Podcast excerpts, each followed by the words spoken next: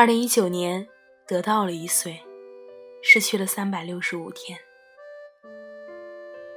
Hello，大家晚上好，欢迎收听《心灵与阳光同行》，我是主播楚楚。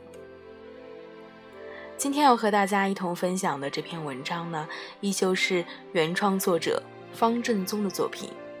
跨年那天，你是怎么过的？二十岁没有对象，有着滚烫辛辣的脾气。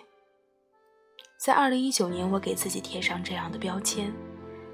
二十岁突然就想清楚了很多事儿：要过什么样的生活，与哪些人成为老友，丢掉了一些东西，还要继续做梦。其实所有人的话，我都没有真的听进去。最初就做了决定。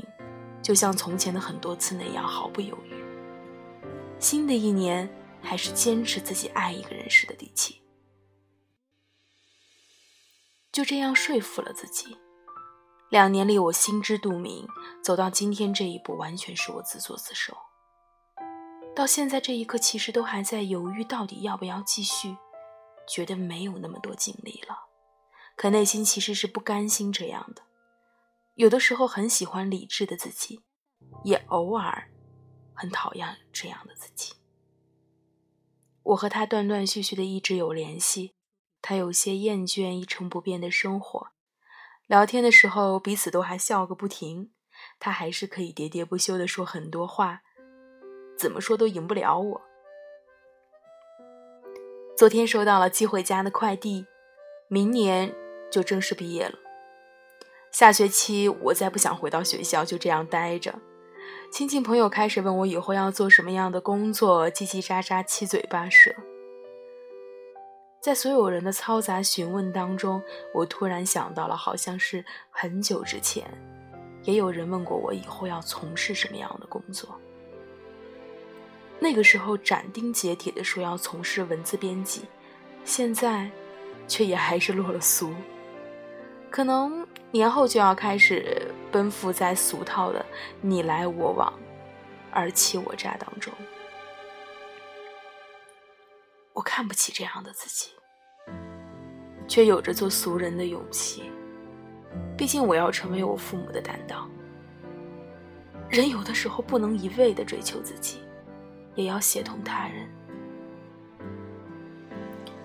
说一说我今年的跨年夜吧。十二月三十一日这天，我接到了很多的电话、短信和视频，从晚上十一点到十一点五十七，一直都在和老万讲电话，说今年终于可以战线亲口对他说一句“新年快乐”。可事实上，那个曾让我满心欢喜的人，他在十一点五十七里披星戴月而来，越靠近零点，心越澎湃。在二零一八年最后的几分钟里，我就一直开始想，只要他给我打一个电话，我可能就会一直一直记得这一天里他参与了。我还是相信，我和他之间还是存在着感应的。在风马牛不相及的现状，我还是和他存在感应。不倔强的说，我懂了。他带着酒后的软弱来了。他来时说：“王芳，跨年快乐。”嗯，挺快乐的。收到这么多的祝福，我很快乐。其实我对他不遗憾的，我最遗憾的就是今年还是和往常一样，没有亲口对老万说一声跨年快乐。那个我最好的兄弟，在知道他打来电话后，便挂断了电话，说：“你先接他的吧。”我真的相信有那么一种异性关系，无关风月。还有很多人和老万一样，我最亲爱的朋友们，很感谢这么多年里你们参与我的生活，让我的回忆多姿多彩，让我成长，陪我哭，陪我笑。希望以后的每一年，我们都还能如此。我知道越往后留下来的人就越珍贵。